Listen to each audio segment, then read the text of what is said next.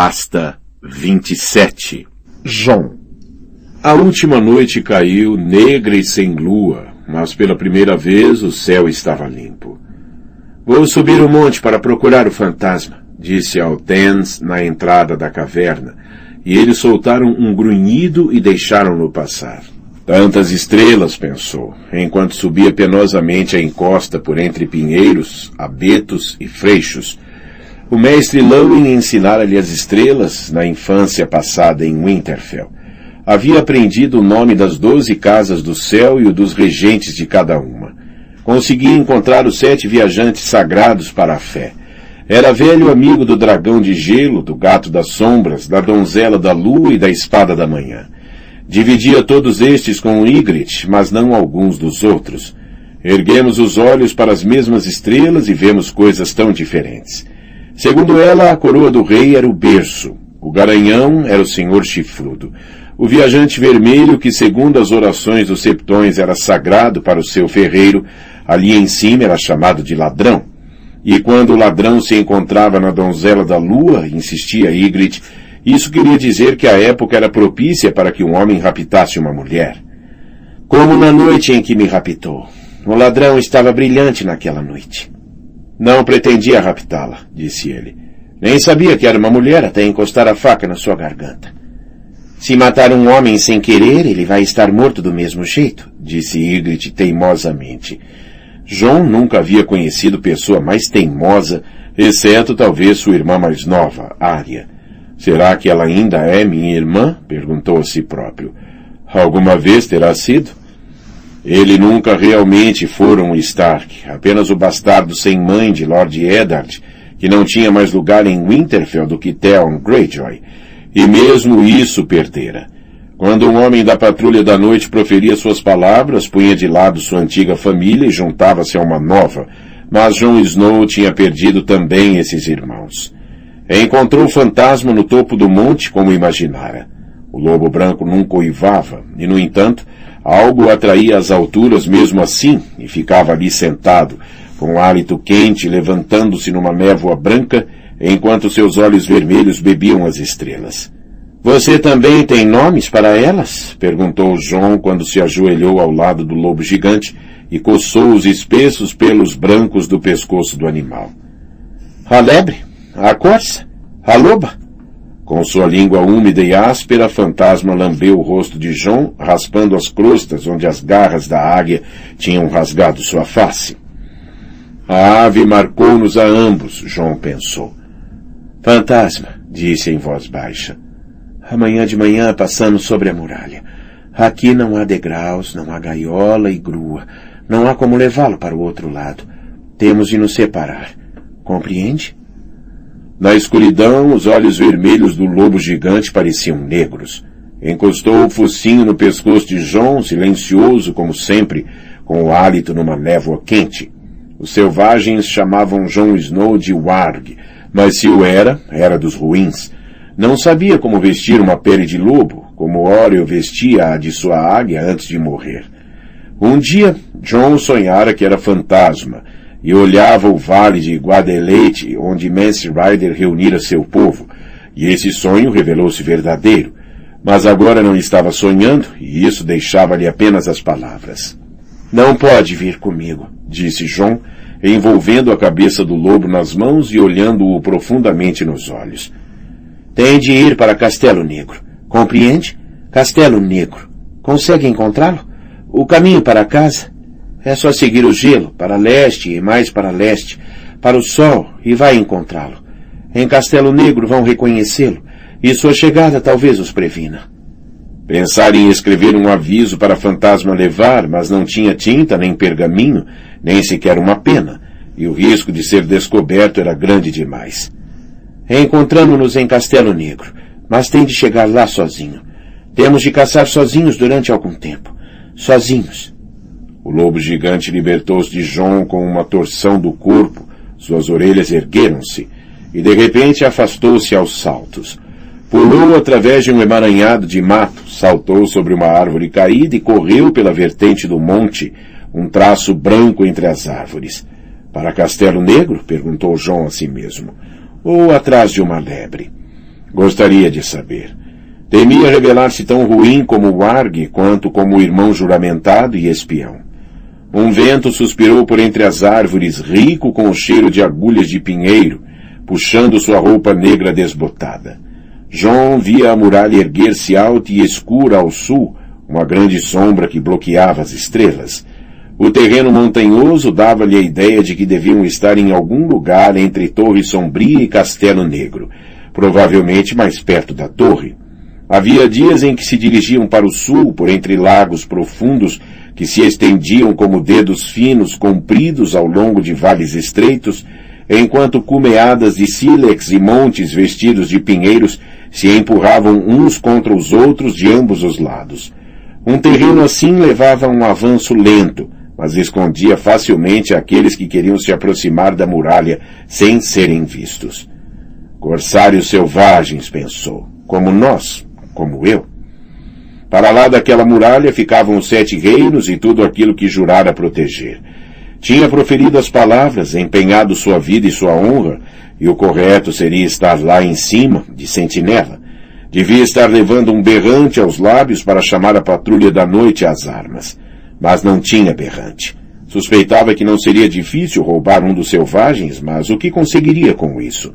Mesmo se o soprasse, não haveria ninguém para ouvir. A muralha tinha cem léguas de comprimento e a patrulha estava tristemente reduzida. Todos os fortes, exceto três, tinham sido abandonados. Podia não haver nenhum irmão num raio de cerca de 65 quilômetros além de si, se é que ele ainda era um irmão. Devia ter tentado matar Mance Ryder no punho, mesmo se isso significasse perder a vida. Isso seria o que Corin Meia Mão teria feito. Mas João hesitara e a oportunidade tinha passado. No dia seguinte partiu para o sul com Stir, o Magnar, Jal e mais de uma centena de tens e batedores escolhidos. Dizia a si mesmo que estava apenas à espera de sua hora, que quando o momento chegasse escaparia e se dirigiria a Castelo Negro. O momento nunca chegou. Descansavam a maior parte das noites em aldeias selvagens abandonadas e Stir punha sempre uma dúzia dos seus tens para guardar os cavalos. Jal vigiava-o desconfiadamente, e Ygritte nunca estava longe, de dia ou de noite. Dois corações que batem como um só. As palavras zombeteiras de Mance Rider ressoavam amargas em sua cabeça. João poucas vezes se sentira tão confuso. Não tenho alternativa, disse a si mesmo da primeira vez, quando ela deslizou para baixo de suas peles de dormir. Se recusá-la, ela compreenderá que sou um vira-casaca. Estou desempenhando o papel que o meia-mão me disse para desempenhar. Seu corpo desempenhou o papel com bastante avidez. Seus lábios nos dela, sua mão deslizando por baixo da camisa de pele de viado de Ygritte em busca de um seio, seu membro viril enrijecendo quando ela esfregou nele o seu monte através da roupa. Os meus votos, pensou, recordando o grupo de represeiros onde os proferiu, as nove grandes árvores brancas dispostas em círculo, os rostos vermelhos esculpidos observando, escutando. Mas os dedos de Ygritte desatavam seus cordões e a língua dela estava na sua boca, e a mão dela tinha deslizado para dentro de sua roupa de baixo e trazido-o para fora, e ele já não conseguia ver os represeiros, só Ygritte. Ela mordeu seu pescoço e ele esfregou o nariz no dela, enterrando-o em seus espessos cabelos ruivos. Sortuda, pensou. Ela é sortuda, beijada pelo fogo. Não é bom? Sussurrou Ygritte enquanto o guiava para dentro de si. Estava ensopada lá embaixo e não era nenhuma donzela, isso era evidente. Mas João não se importou. Os votos dele, a virgindade dela, nada importava. Só interessava o seu calor, a sua boca na dele, o dedo que lhe beliscava o mamilo. Não é muito bom? voltou a dizer. Não tão depressa. Ah, devagar. Sim, assim. Aí, aí, sim. Bom, bom. Não sabe nada, João Snow, mas eu posso ensinar. Agora mais depressa. Sim. Um papel. João tentou lembrar a si mesmo mais tarde. Estou desempenhando um papel. Tinha de fazer isso uma vez para provar que abandonei meus votos. Tive de fazer com que ela confiasse em mim. Não precisava acontecer novamente. Ainda era um homem da patrulha da noite e um filho de Eddard Stark. Fizeram o que tinha de ser feito, demonstraram o que tinha de ser demonstrado. Mas a demonstração tinha sido muito agradável e Ygritte havia adormecido ao seu lado, com a cabeça apoiada em seu peito, e isso também tinha sido agradável, perigosamente agradável. Voltou a pensar nos represeiros e nas palavras que disse diante deles. Foi só uma vez e teve de ser. Até meu pai tropeçou uma vez quando se esqueceu dos votos de casamento e gerou um bastardo. João jurou a si mesmo que não repetiria o mesmo erro. Não voltará a acontecer. Aconteceu mais duas vezes naquela mesma noite e de novo de manhã, quando ela acordou e o encontrou duro. Os selvagens já se agitavam a essa altura, e vários não puderam evitar reparar no que estava se passando sob a pilha de peles. Jal disse-lhes que se apressassem antes de ter de despejar um balde de água em cima deles. Como um par de cães no cio, pensou João mais tarde. Será que ele teria se transformado nisso? Sou um homem da patrulha da noite, insistia uma vozinha dentro de si, mas todas as noites ela parecia um pouco mais distante, e quando Ygritte beijava suas orelhas ou mordia seu pescoço, não conseguia ouvi-la muito bem. Terá sido isso que aconteceu com o meu pai? perguntava João a si mesmo. Será ele tão fraco quanto eu, quando se desonrou na cama de minha mãe? Percebeu subitamente que algo subia o monte atrás dele. Durante meio segundo pensou que poderia ser o fantasma de volta, mas o lobo gigante nunca fazia tanto barulho. João desembainhou a garra longa num único movimento fluido, mas era apenas um dos Tens, um homem largo com um elmo de bronze. Snow, disse o intruso. Venha. Magnar quer. Os homens de Ten falavam um idioma antigo e a maior parte não sabia mais do que algumas palavras do idioma comum. João não estava muito interessado em saber o que Magnar queria, mas não valia a pena discutir com alguém que quase não o compreenderia, por isso seguiu o homem monte abaixo. A abertura da caverna era uma fenda na rocha que quase não era larga o suficiente para um cavalo, meio escondida por baixo de um pinheiro marcial. Abria para o norte, de modo que o brilho das fogueiras acesas lá dentro não seriam visíveis da muralha. Mesmo se por algum infortúnio uma patrulha passasse no topo da muralha naquela noite, Nada veria além de montes, pinheiros e a cintilação gelada das estrelas num lago semi-congelado. Mance Ryder planejara bem a sua arremetida. Dentro da rocha, a passagem descia seis metros antes de desembocar num espaço tão grande quanto o grande salão de Winterfell. Ardiam fogueiras por entre as colunas, com a fumaça subindo, enegrecendo o teto de pedra. Os cavalos tinham sido presos ao longo de uma parede junto a uma lagoa rasa. Um buraco no centro do chão abria-se para o que podia ser uma caverna ainda maior embaixo, embora a escuridão tornasse difícil ter certeza disso. João ouvia também o suave ruído de um riacho subterrâneo que corria em algum lugar lá embaixo. Jal estava com Magnar. Mance entregara-lhes o comando conjunto. John notou rapidamente que Steer não estava nada satisfeito com isso. Mance Ryder chamou o escuro jovem de animal de estimação de Val, que era irmã de Dala, a sua rainha, o que fazia de Jal uma espécie de cunhado do rei para lá da muralha. Era evidente que Magnar se ressentia de partilhar sua autoridade. Havia trazido uma centena de tens, cinco vezes mais homens do que Jal, e muitas vezes agia como se ele tivesse o comando completo. Mas John sabia que seria o homem mais novo quem os levaria para o outro lado do gelo. Embora não pudesse ter mais do que vinte anos, John já fazia incursões havia oito e passara por cima da muralha uma dúzia de vezes com gente como Alfin Mata-Corvos e Chorão, e mais recentemente com seu próprio bando. Magnar foi direto. Jal preveniu-me a respeito de corvos patrulhando lá em cima. Diga-me tudo o que sabe dessas patrulhas. Diga-me, notou João, e não diga-nos, apesar de João estar bem ao lado dele. Nada lhe daria mais prazer do que recusar a brusca exigência, mas sabia que Styr mandaria matá-lo pela mais ligeira deslealdade, e a Ygritte também, pelo crime de ser sua. Há quatro homens em cada patrulha, dois patrulheiros e dois construtores, disse. Os construtores devem tomar nota de fendas, derretimentos e outros problemas estruturais enquanto os patrulheiros procuram sinais de inimigos. Montam mulas. Mulas? O homem sem orelhas franziu a testa. As mulas são lentas. São lentas, mas têm patas mais seguras no gelo. É frequente que as patrulhas sigam pelo topo da muralha e longe de Castelo Negro. Os caminhos lá em cima já não recebem cascalho há longos anos. As mulas são criadas em Atalaia Leste e especialmente treinadas para o serviço. É frequente que sigam pelo topo da muralha? Nem sempre seguem? Não.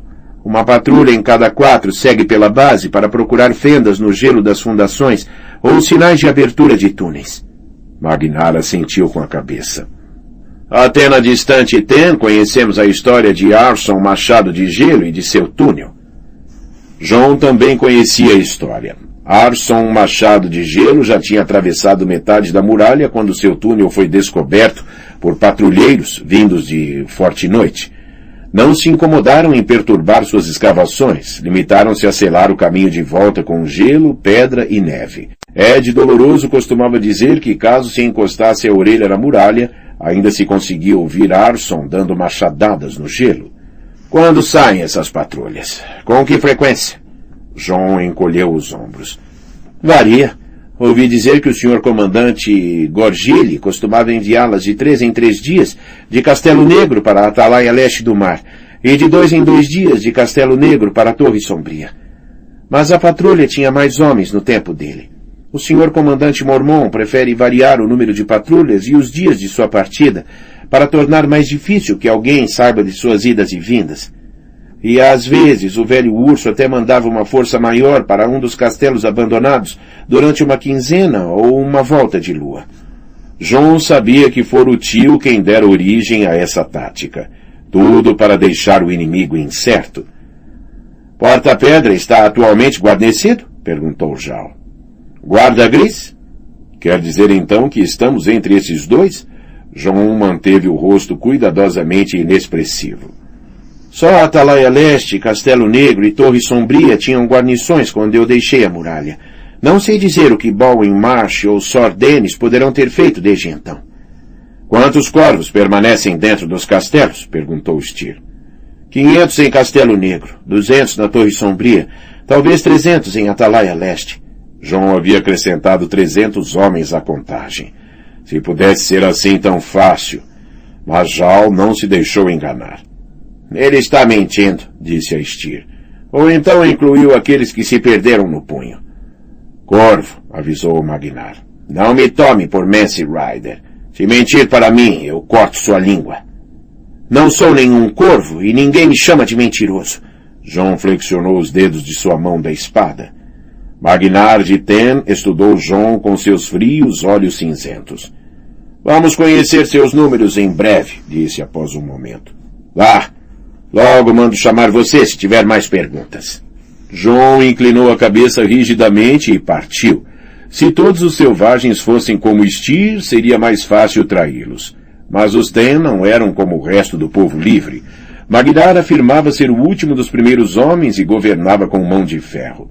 A sua pequena terra de Ten era um vale elevado de montanha escondido entre os picos setentrionais das presas de gelo, rodeado por homens das cavernas, homens de cornopé, gigantes e os clãs canibais dos rios de gelo. Egrit dizia que os Ten eram guerreiros violentos e que seu Magnar era para eles um deus. John conseguia acreditar nisso. Ao contrário de Jal, arma ou de camisa de chocalho, Estir exigia de seus homens obediência absoluta, e essa disciplina era sem dúvida parte do motivo por que Mance o escolhera para atravessar a muralha. Passou pelos tens sentados sobre seus elmos arredondados de bronze em volta das fogueiras. Onde se meteu Egret? Encontrou as coisas dela junto das suas, mas não viu sinal da garota. Ela pegou uma tocha e foi para lá, disse-lhe Grig, o bode, apontando para o fundo da caverna. João seguiu na direção indicada e deu por si numa sombria sala interior, vagueando um labirinto de colunas e estalactites. Ela não pode estar aqui, estava pensando quando ouviu sua gargalhada. Virou-se para o som, mas dez passos depois estava num beco sem saída, de frente para uma parede lisa de calcário branco e rosa. Confuso, voltou por onde tinha vindo, e então viu-o. Um buraco escuro por baixo de uma saliência de pedra úmida. Ajoelhou-se, escutou, ouviu o tênue som de água. Higrit? Aqui! Veio a voz dela com um leve eco. John teve de engatinhar uma dúzia de passos até a caverna se abrir à sua volta. Quando voltou a ficar em pé, os olhos precisaram de um momento para se ajustarem. Ygritte tinha trazido uma tocha, mas não havia nenhuma outra luz. Ela encontrava-se junto a uma pequena queda d'água que jorrava de uma fissura na rocha para uma larga lagoa escura. As chamas amarelas e laranja brilhavam na água verde clara. O que você está fazendo aqui? perguntou a ela. Ouvi água. Quis ver para onde ia a gruta. Apontou com a tocha. Há uma passagem que desce mais. Seguia durante cem passos antes de voltar. Um beco sem saída? Não sabe nada, Jon Snow. Continuava e continuava e continuava. Há centenas de cavernas destes montes e lá embaixo todas se juntam. Há até um caminho por baixo da muralha. O caminho de Gorne. Gorne, disse Jon. Gorne foi rei para lá da muralha. Sim, disse Ygritte. Com o irmão Gendel, há três mil anos. Levaram uma tropa do povo livre pelas cavernas e a patrulha não percebeu. Mas quando saíram, os lobos de Winterfell caíram sobre eles. Houve uma batalha, recordou John. Gorne matou o rei do norte, mas o filho deste pegou o estandarte e tomou a coroa de sua cabeça e abateu Gorne por sua vez. E o som das espadas acordou os corvos em seus castelos e saíram todos de preto para pegar o povo livre pela retaguarda. Sim, Gendel tinha o rei ao sul, o Zumber a leste e a patrulha a norte. Ele também morreu. Não sabe nada, Jon Snow. Gendel não morreu. Ele abriu caminho com a espada por entre os corvos e levou seu povo de volta para o norte com os lobos uivando nos seus calcanhares. Mas Gendel não conhecia as cavernas como Gorne e escolheu um caminho errado.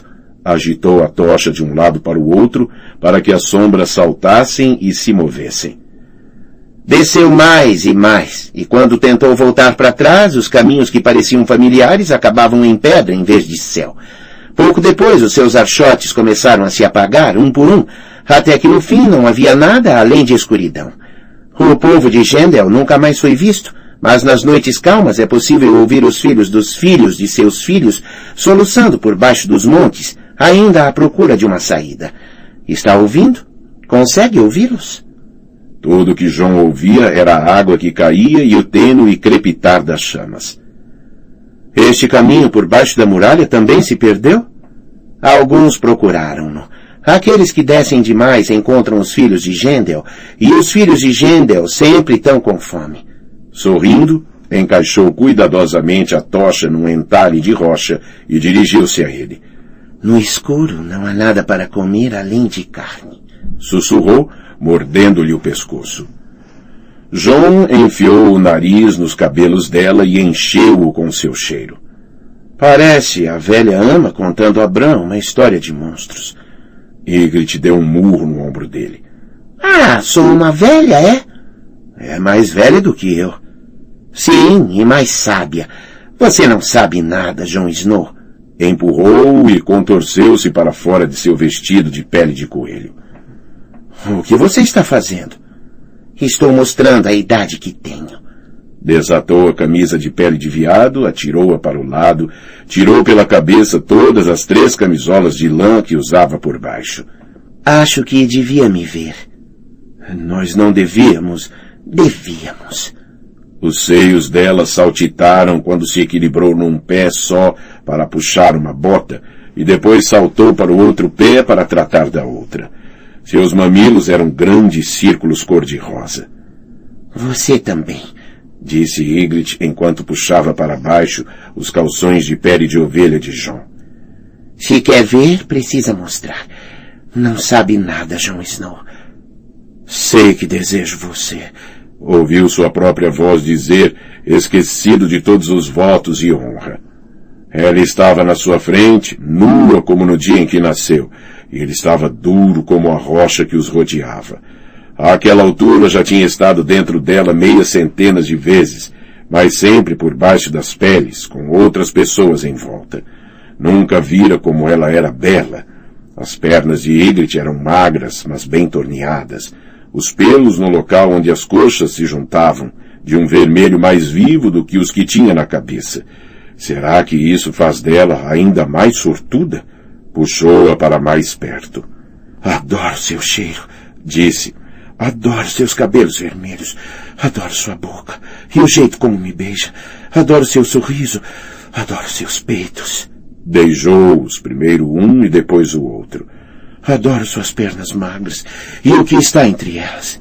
Ajoelhou-se para beijá-la ali, a princípio levemente em seu monte de Vênus, mas Ygritte abriu um pouco as pernas e ele viu o cor-de-rosa no interior e beijou-o também e saboreou-o.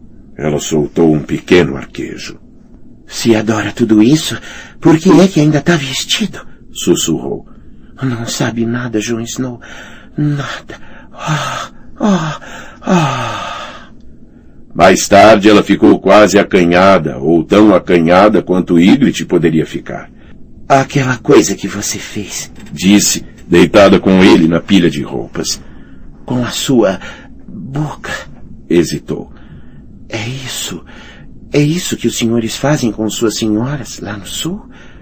Eu acho que não.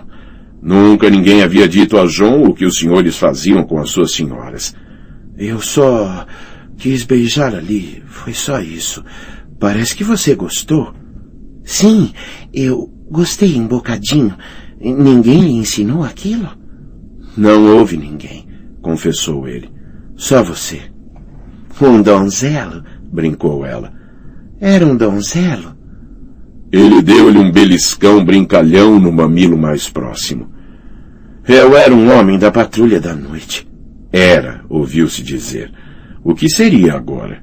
Não queria debruçar-se sobre esse assunto. Você era donzela? Ygritte apoiou-se num cotovelo. Tenho 19 anos. Sou uma esposa de lanças e beijada pelo fogo. Como poderia ser donzela? Quem foi? Um rapaz numa festa, há cinco anos. Tinha vindo comerciar com os irmãos e seus cabelos eram como os meus, beijados pelo fogo. Por isso pensei que ele devia ter sorte. Mas era fraco. Quando voltou para me raptar, o lança-longa quebrou o braço dele e botou-o para correr. E ele não voltou a tentar, nenhuma vez. Então não foi o lança-longa? John estava aliviado. Gostava do lança-longa, com seu rosto simples e modos amigáveis. Ela esmurrou-o. Isso é nojento. Você se deitaria com a sua irmã? Lança-longa não é seu irmão? É da minha aldeia. Não sabe nada, Jon Snow. Um homem de verdade rapta uma mulher de longe para fortalecer o clã. As mulheres que se deitam com irmãos, pais ou gente do clã ofendem os deuses e são amaldiçoadas com filhos fracos ou doentes, ou até monstros. Craster casa com as próprias filhas, destacou João. Ela voltou a esmurrá-lo. Craster é mais da sua gente do que da nossa. O pai dele era um corvo que raptou uma mulher da aldeia de Brancarbor, mas depois de tê-la, voou de volta para sua muralha. Uma vez ela foi a Castelo Negro para mostrar o filho ao corvo, mas os irmãos sopraram seus berrantes e botaram a mulher para correr. O sangue do Craster é preto e ele carrega uma pesada maldição. Passou os dedos levemente pela barriga dele.